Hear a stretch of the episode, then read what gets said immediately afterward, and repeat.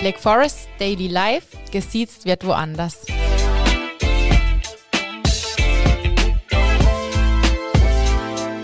Hashtag Daily Life, gesiezt wird woanders der Podcast von Black Forest, der jungen Marke der Volksbank La.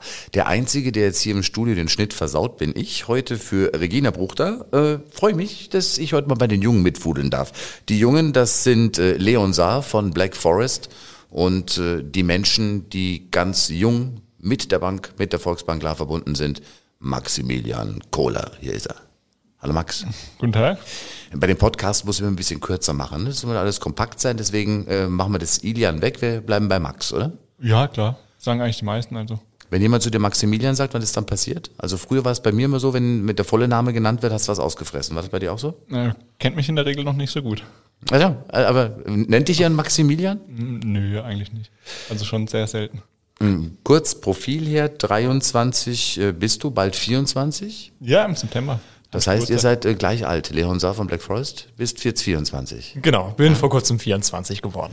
Äh, praktisch äh, zwei junge Menschen. Einmal haben wir die, die jungen Kunden der Volksbank La und auf der anderen Seite haben wir die äh, junge Marke der Volksbank La. Also die Jungen, die jetzt alles umkrempeln wollen. Oder vielleicht auch nicht. Oder vielleicht auch alles alte Sachen behalten.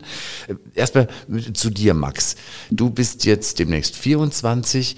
Äh, wann ging denn bei dir so bewusst, so wenn du zurückblickst, die Sache mit mit dem Supermarkt und mit dem Einzelhandel los? Ja, geht eigentlich relativ früh los. Also man kriegt ja immer mit ähm, bei den Gesprächen am Mittagessen mit der Familie, ähm, immer sonntags bei Opa und Oma. Am Tisch gab es die Diskussion und dann ähm, später, wenn man mit sieben oder acht das erste Mal Leergut aufräumt, um sein Taschengeld aufzubessern. Und vor allem damals gab es doch nicht mal Leergutautomaten. Das heißt, ja. du hast doch die alten ne, Flaschen sortiert. Es gab schon ähm, die Automaten und dann okay. ging es eigentlich darum, das hinten so ein bisschen zu sortieren. Man war dann eher so eine semi-gute ähm, Unterstützung für die Kraft vor Ort. Aber es war halt, um das Ganze mal kennenzulernen. Ähm, und dann später halt während der Schule als Nebenjob ähm, war ich immer freitags bei uns im Getränkmarkt. Das ist ja praktisch, wenn die Familie so einen eigenen Laden hat. Wann warst du das letzte Mal im Getränkemarkt, Leon? Ich bin, glaube ich, fast jede Woche da. Und früher mit dem Papa ganz, ganz oft gewesen. Immer so, ja, bei der Sportschau kurz vorher noch eingekauft, vielleicht noch einen Döner geholt und dann. Ihr hättet euch, ihr hättet euch beim Lehrgut treffen können du und der Max. Aber damals wart ihr beide, glaube ich, zu klein. Ist auch kein, kein Ding. Äh, wie ist denn das, wenn du jetzt in eine äh, man kann schon sagen, in, in eine Handelsdynastie, Handelsfamilie reingehst. Ist das die dritte Generation bei euch oder mhm. sogar die vierte? Ja, äh, jetzt eigentlich die vierte, als wenn man ja. meine, meine Urgroßmutter mitzählt. Hat die auch schon dabei? Ja, die hat damals nach dem ähm, Zweiten Weltkrieg 1950 den ersten Markt aufgemacht, hat damals ihr Wohnzimmer umfunktioniert ähm, zum Lebensmittelmarkt. Das war der in, in Diersburg, war das diese, diese ähm, Keimzelle oder wo war der Markt? Nee, nee, das war in Oberweier und okay. ähm, dort hat dann auch mein Opa das Ganze kennengelernt hat dann später eine Ausbildung gemacht zum Einzelhandelskaufmann und sich dann selbstständig gemacht, ähm, direkt nach der Ausbildung eigentlich auch. Im selben Alter wie ich jetzt bin, war sogar noch jünger. Hat dann seinen ersten Markt dort aufgemacht und dann ging es halt immer weiter, hat meinen Onkel begeistert, mein Vater begeistert und jetzt bin ich die vierte Generation. Faszinierende Geschichte der Firma Cola, die also angefangen hat mit dem Wohnzimmerverkauf und jetzt, ich weiß nicht, wie viele Märkte habt ihr? Ich habe keine Ahnung. Wir haben 14 Märkte und einen Drogeriemarkt. Ah, der Drogeriemarkt, das ist dann der, der, der Butni. Ah, ja, genau, der Butni. Ja. Da steht jetzt auch Obst im Eck, zumindest in Offenburg. Bei euch nicht? Mm, nee, bei uns nicht. Eigentlich in Offenburg ist es die so, weil da halt runtergehen zu euch, ne? Wohngebiet ist und bei uns ja die Arena nebendran, deswegen. Da hast du Oder alles, was du brauchst. Äh, wie ist das eigentlich, wenn man äh, quasi jetzt nochmal in so einer äh, Kaufmannsfamilie groß wird? Hast du da überhaupt eine Alternative irgendwie jemals gehabt, was anderes zu tun, außer dann irgendwann in den Betrieb zu gehen? Oder hast du wirklich Spaß daran gehabt, an der ganzen Nummer? Es war eher so, dass man es halt kennengelernt hat, weil man mitgearbeitet hat als junger Mensch. Und dann später war es bei mir so, dass ich dann nach der neunten Klasse aufs Wirtschaftsgymnasium gewechselt bin, hier in La. Mhm. Und es hat mir dann großen Spaß gemacht. Also es war dann für mich wirklich so mit meiner Leidenschaft so. Das hat mir, das Fach hat mich einfach interessiert. Und ich habe dann schon in der 12. Klasse, konnte ich nicht abwarten, dass ich endlich BWL studieren gehen kann.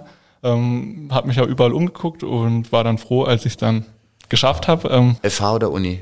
Ähm, Uni. Wow. Also ich habe auch, ich, ich habe angefangen, BWL an der Uni studieren. Ich fand, ich fand's kack langweilig und es, es ist nicht anstrengend und, und überhaupt. Ich musste dann Radio machen. Ich wäre vielleicht besser dabei geblieben. Dann wären jetzt die Perspektiven andere. Aber du hast es durchgezogen und äh, jetzt mit äh, knapp 24 hast du dein Studium fertig, dein BWL-Studium. Äh, Bachelor, Master, diverse Praktika, reden wir noch drüber. Du hast das schon relativ schnell durchgezogen da ist kein Platz gewesen für ein freiwilliges soziales Jahr, für mal kurz, ich gehe mal zwei Jahre um die Welt und so Zeug. Das äh, war für dich relativ schnell klar, du willst das hier in einem Pfiff durchmachen. Ja, schon hat halt Spaß gemacht. Und ähm, dann hat man schon den Ansporn, dass man es dann in der Regelstudienzeit durchzieht, ähm, auch richtig gut macht am Ende dann. Und ähm, für mich war das eigentlich das, was ich gern machen wollte. Deswegen war es nicht so, dass ich mich entscheiden musste, entweder ähm, freiwilliges soziales Jahr oder ein Jahr ins Ausland oder das, sondern es war eigentlich eher so, so ich wusste, dass ich das machen will und es gab eigentlich dann gar keine Alternative. Du, du siehst ja eigentlich jetzt so ganz normal aus, wie junge Menschen in deinem Alter so aussehen. Also so ein, netter junger Mann, wo die Schwiegermutter in Spee sagt, der kann ruhig mal zum Kaffee bleiben. Ne? Das ist ein, anständiger Kerl, aber auch nicht so ein Streberschädel, muss man ganz offen sagen. Also bist, ne? Nö, aber ich fand eigentlich allgemein, so gerade bei dem Studiengang, ähm, ist nicht immer so, dass die, die richtig gut sind, unbedingt aussehen wie die, ähm, ja, wie, wie Nerds oder Streber, ja. wie man sich so vorstellt. Ich fand eigentlich, es waren alles sympathische Leute ähm, waren offen und die hatten halt Spaß an der Sache, die sie gemacht haben. Ich denke, das war der Unterschied, dass die das, das gefunden bei, haben, was ihnen Spaß macht. Das war bei mir in Bayern damals anders. Wo hast du studiert? In Hamburg und ah, Kopenhagen. Daran liegt es vielleicht. Okay, kommen wir gleich zurück. Hamburg, Kopenhagen, gute Stichworte. Äh, wie war es bei dir, Leon, äh, direkt nach der Schule? Ähm, du hast doch mal zwei Jahre Weltenbummler gemacht, oder? Nein, das nicht, aber meine Eltern haben mich, glaube ich, gehasst. Weil ich war schon mit 17 fertig mit dem Abi und ich habe ein Jahr nichts getan. Man kann nicht jedes Kind lieben. Was hat du im Jahr gemacht? Wenig. Äh, ein klein bisschen gearbeitet, ein klein bisschen gekellnert, aber wirklich ein paar Monate gar nichts gemacht. Okay. Aber im Nachhinein gesehen ist das aber eine gute Zeit. Ich fand's wunderbar, aber die Zeit bekomme ich so nicht mehr zurück. Und für mich war es auch ein bisschen einfacher, weil mit 18 habe ich dann hier bei der Bank angefangen, dann bist du darauf angewiesen, mit dem Auto mal rumzufahren. Von dem her hat es im Nachgang ganz gut gepasst. Der Max macht's andersrum, der macht dann seine Work-Life-Balance nach hinten raus richtig dick. Dein Ziel Rente mit 35, oder? Wenn es jetzt so weitergeht. nee, nee, auf keinen Fall. Also mein Opa, der ähm, hat bis ähm, zum Schluss, war der jeden Tag im Markt, deswegen ähm, mal gucken, was noch kommt. Kommen wir gleich mal dazu, was du jetzt momentan auch im, im Beruf machst. Äh, Gerade nochmal zu, ähm, zu privat. Äh, Leon hat gesagt, er hat damals nach der, nach der Schule mal so ein Jahr lang äh, gesandelt. Äh, wie war das denn bei dir? Du warst ja nicht immer irgendwie auf, auf, auf BWL und auf Wirtschaft und auf Business programmiert. Gab es bei dir auch mal so eine, so eine Phase, keine Ahnung, picklig mit Chips auf der Couch? Mhm. Ich weiß nicht, also ich hatte auf jeden Fall die Phase mit den Chips. Ähm, mhm. Damals, als ich sehr viel Computer gespielt habe, das war so, so mit 12 bis 15. Was hast du gespielt? So richtig so ähm, jeden Tag gedaddelt? Ja, so ähm, World of Warcraft. Ich weiß nicht, ob du das mhm. kennst. Ja, kenn ich. Ähm, und eigentlich aber bei mir war es schon immer so, dass ich hatte so ein paar Sachen, die haben mir richtig Spaß gemacht und die habe ich dann schon sehr intensiv gemacht. Zum Teil später war es dann der Sport. Ähm, das ging dann besser. Und dann also halt alles, was Studium. du machst, das machst du intensiv. Du entscheidest dich für irgendwas im Leben und dann sagst du, so, das, das beiße ich jetzt durch, wieder beim Studium, das soll in der Regelstudienzeit passieren, ratzfatz fertig und äh, genauso intensiv wie du gedaddelt hast, hast du dann auch Sport gemacht danach. Ja, es war halt das, was mir Spaß gemacht hat, genau. Sport was? Ähm, ich habe gemacht Thai-Boxen und ähm, MMA. MMA, das, das ist diese, diese ganz harten Dinge mit den Kugeln rumschleudern und LKW-Reifen durch die Gegend wuchten und so Zeug, oder? Ähm, jedes Teil des Training, aber ähm, an sich ist es einfach so ein Mix aus vielen verschiedenen Kampfsportarten. Das heißt mhm. zum Beispiel Kickboxen oder Brasilien Jiu-Jitsu. Und das Coole ist, dass du halt aus allen verschiedenen ähm, Kampfsportarten Techniken hast. Und dann ist halt sehr abwechslungsreich. Du lernst sehr viel. Du musst jetzt zum Beispiel nicht nur boxen, du kannst auch kicken oder kannst auf dem Boden irgendwas machen. Ich finde es so toll, dass wir einen Meter 1,50 Mindestabstand haben. Passiert mir ja nichts. Leon, was machst du sportlich? Ähm, früher Fußball gespielt, mittlerweile die Karriere an den Nagel gehangen, Verletzungen und fehlendes Talent, so würde ich es beschreiben. ähm, es verschlägt mich zwei, dreimal die Woche ins Fitnessstudio, seit die wieder offen haben. Ähm, und damit fahre ich ganz gut. Für mehr bin ich zu faul. Auch völlig in Ordnung. Die, die Volksbank und Black Forest nehmen dich ja voll und ganz ein. Ist ja auch Sport. Ja. Äh, jetzt nochmal zurück zu deinem Studium. Du hast mir gesagt, Hamburg und Kopenhagen. Das liegt jetzt beides im Norden. Du bist ein Kind des Südens. Also viele gerade im Urlaub fahren in den Süden. Warum du der Norden? Warum Hamburg zum Beispiel? Mm, also es gab verschiedene Gründe. War eigentlich so ein Zusammenspiel aus vielen verschiedenen Sachen.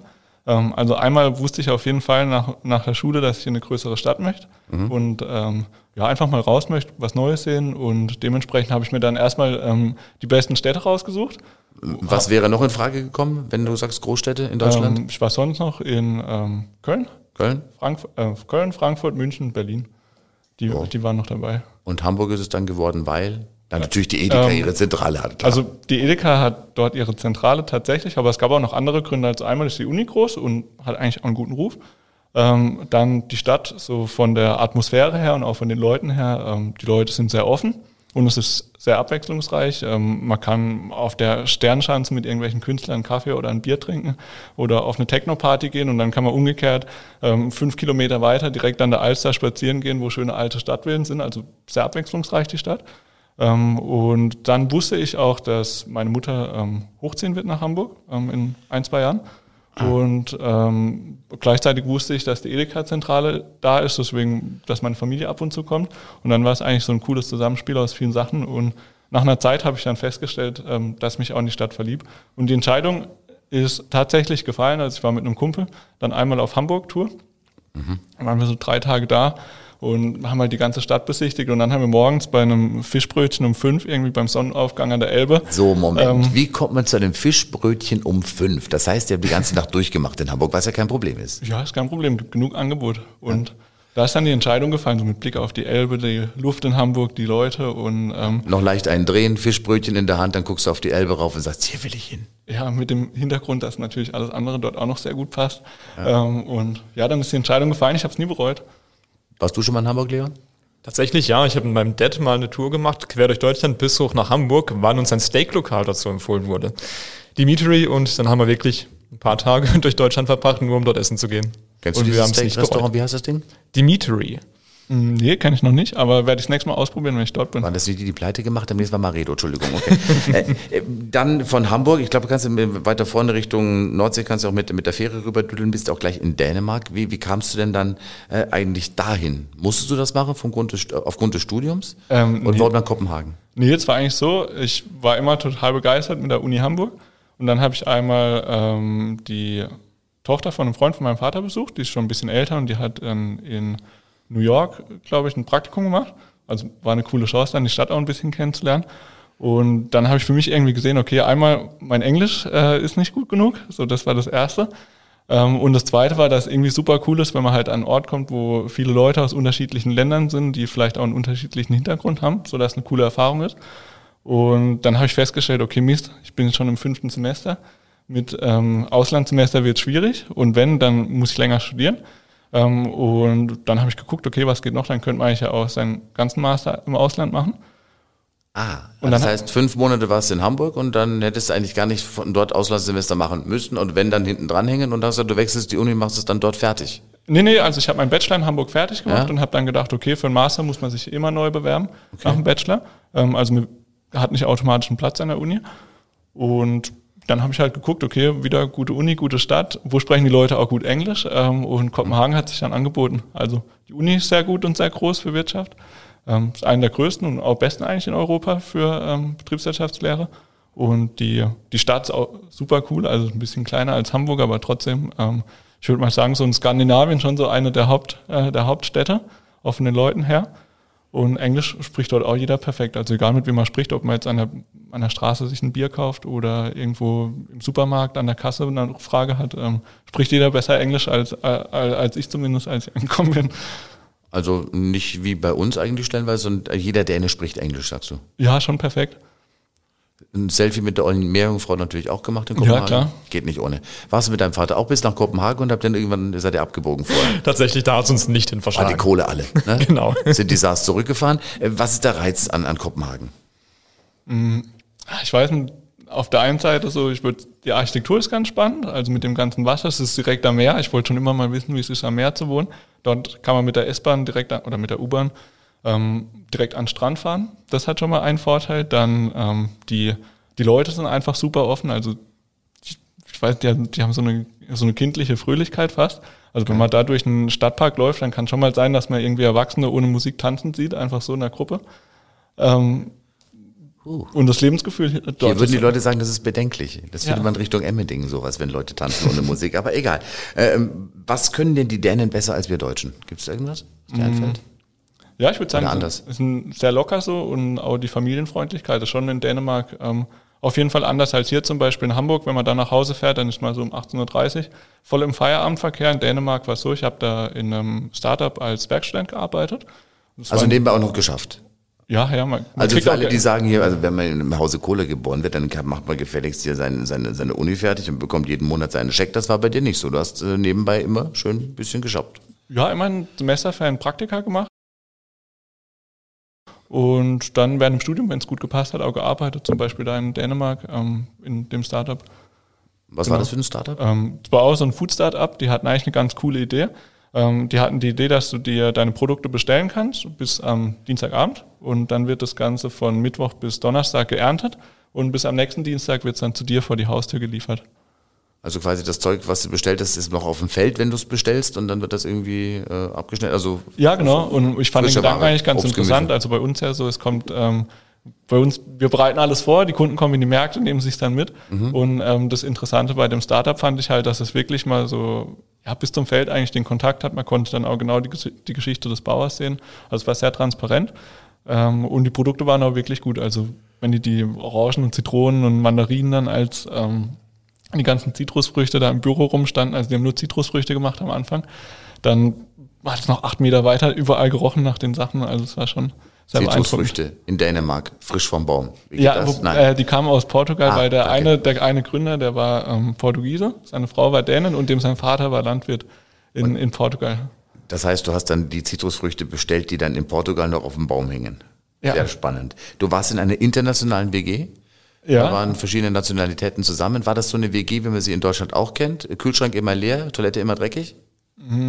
ja, schon. Wobei Kühlschrank war voll. Ähm, also ich habe mit einem Portugiesen und einem Italiener zusammengelebt. War eigentlich sehr witzig und auch abwechslungsreich. Der Kühlschrank war immer voll, weil die Eltern von, ähm, oder die Mütter vor allem, ähm, haben denen immer riesige Pakete geschickt mit irgendwelchen Schinken und ähm, irgendwelchen Olivenölen und, und sonst noch was. Also wir hatten immer viel da. Einmal ist sogar tatsächlich die Kühlschranktür einfach rausgerissen, also gerade abgefallen. Weil sie so voll war. Und, und so, ja, mit der Sauberkeit ist natürlich dann was anderes, aber das haben wir auch hingekriegt. ja, aber das gehört zum WG-Leben, glaube ich. Dänen machen was, was, was ganz Besonderes. Äh, Die äh, geben dir, glaube ich, noch Geld dazu, wenn du neben dem Studium arbeitest. Wie war das? Ähm, ja, die also- Studiengebühren fallen weg, irgendwie so? Also das ist ein, ein sehr guter Tipp für alle, die im Ausland irgendwo studieren möchten. Ähm, in Dänemark ist einmal so, dass es keine Studiengebühren gibt. Das heißt, man hat nicht mal den Semesterbeitrag für hier, man zahlt wirklich 0 Euro ähm, für einen super Service.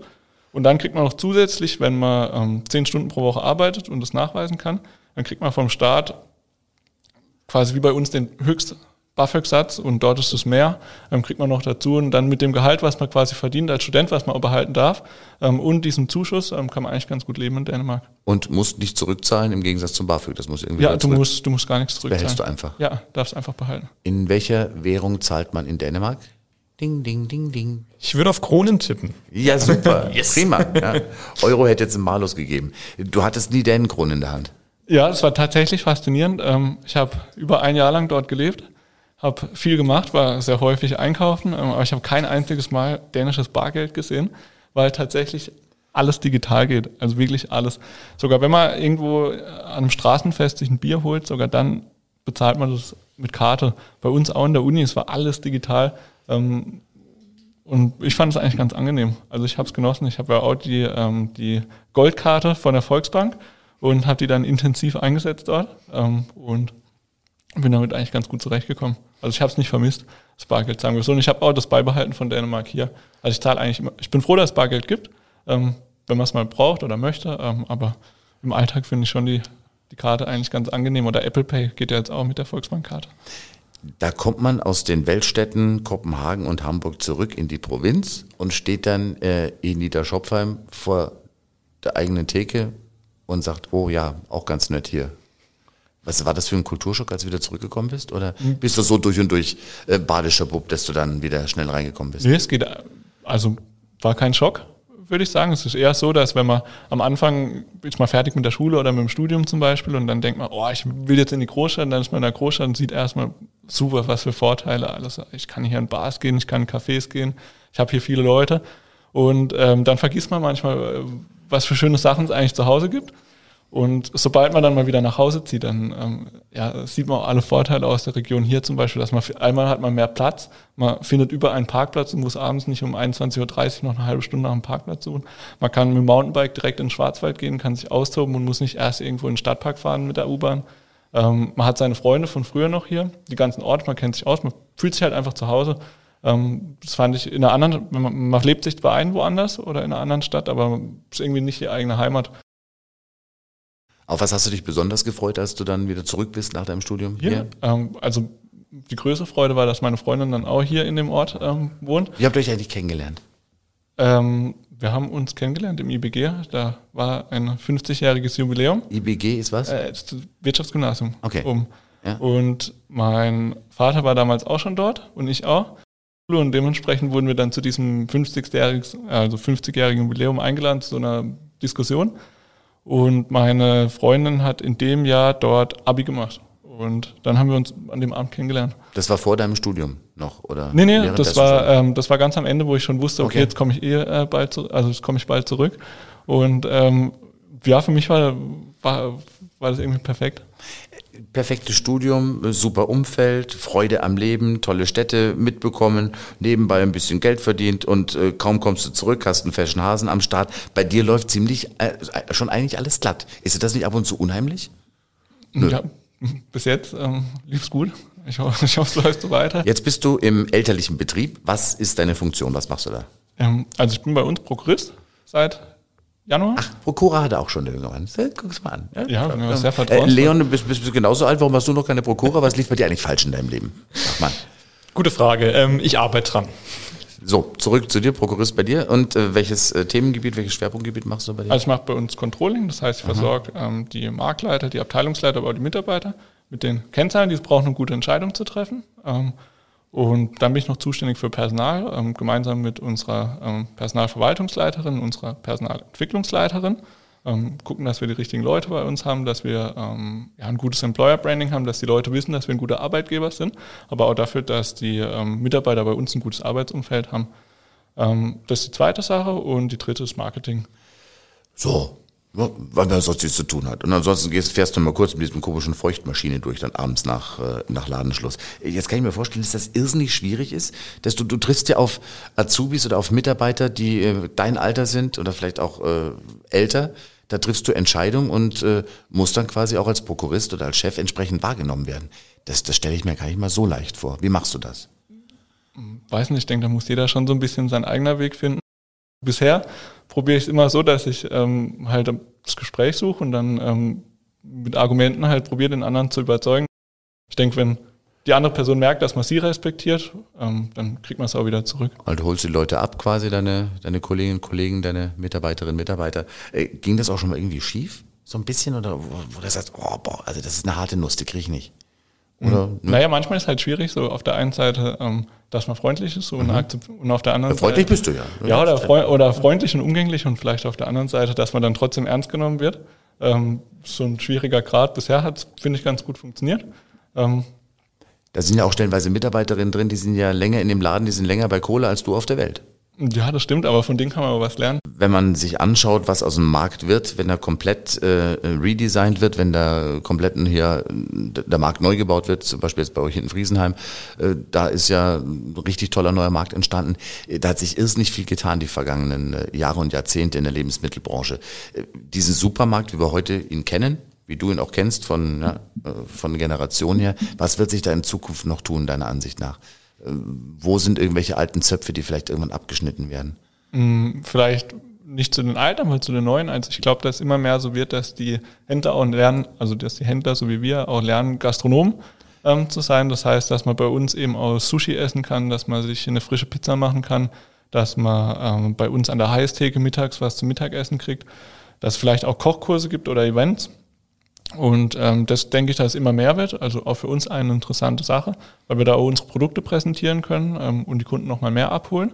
Und auf der anderen Seite könnte es natürlich auch sein, dass der Onlinehandel noch relevanter wird. Jetzt gerade in der Pandemie ähm, war es für den einen oder anderen ein guter Service, dass zum Beispiel durch die Kooperation bei uns mit Bringman, das ist ein Unternehmen aus Offenburg, die Leute ihre Produkte bei uns aus dem Markt bestellen konnten und quasi die Region unterstützt haben oder bei uns einkaufen konnten, alle Produkte gekriegt haben, die sie bei uns sonst auch kriegen im Supermarkt, aber eben nach Hause geliefert. Das ist eine interessante Sache mit dem Bringman. Also man gibt quasi diesem Bringman seinen Einkaufszettel und sagt, das und das hätte ich ganz gerne und dann geht er in einen von euren Märkten und kauft dann ein und stellt das Zeug vor die Türe.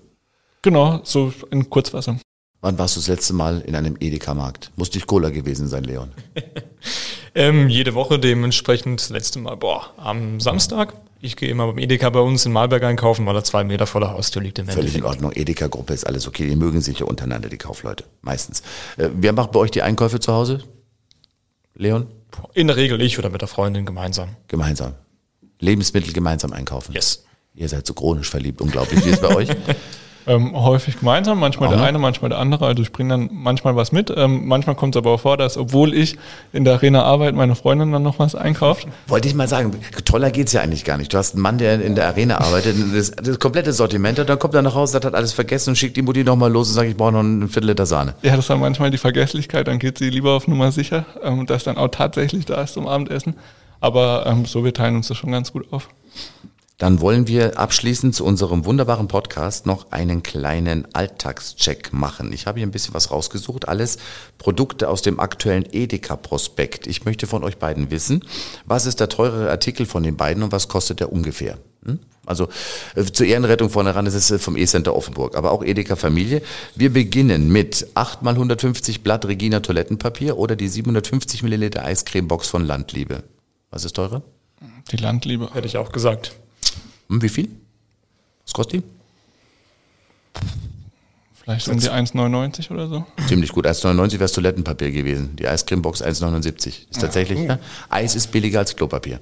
Äh, der Kasten Rothauspilz, 20 mal 0,5 Liter ohne Pfand oder die 0,7 Liter Flasche Absolut Wodka. Das müsste, glaube ich, der Kasten Bier sein, der teurer ist. Der dürfte bei 15, 16, 17 Euro liegen. Und die, der Wodka?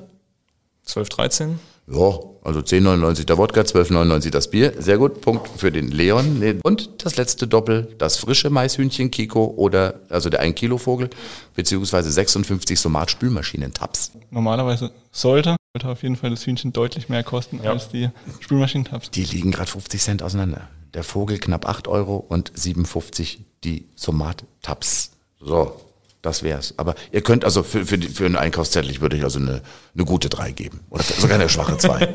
Hervorragend. Herzlichen Dank für den Besuch hier bei Hashtag Daily Life. Gesiezt wird woanders der Podcast von Black Forest, der jungen Marke der Volksbank La. Deine Bank, deine Geschichte, auch online auf Facebook oder Insta und jederzeit auch gerne persönlich am Schalter. Vielen Dank an Maximilian Kohler und Leon Saar. Dankeschön.